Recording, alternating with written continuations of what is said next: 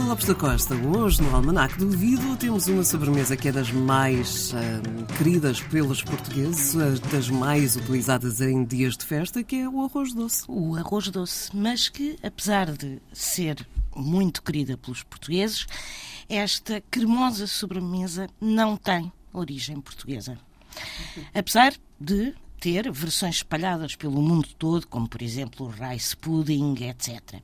Mas o mais provável é que a receita tenha origem na Pérsia, onde o arroz cozido em leite era adoçado com mel e aromatizado com especiarias, e que da Pérsia tenha sido trazido para a Península Ibérica. Contudo, também há quem atribua a autoria do arroz doce aos indianos e a e a outros países asiáticos, onde este arroz doce seria preparado não com leite de vaca, mas sim com leite de coco.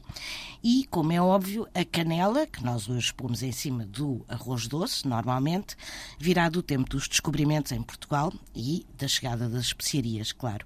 E o arroz doce começou por ser singularmente como todos os doces à partida, uma iguaria de que apenas podia usufruir a nobreza e quem tivesse posses. Ou seja, os consumidores de arroz doce eram, obviamente, gente endinheirada. São muitos séculos depois é que passou para a mesa do povo.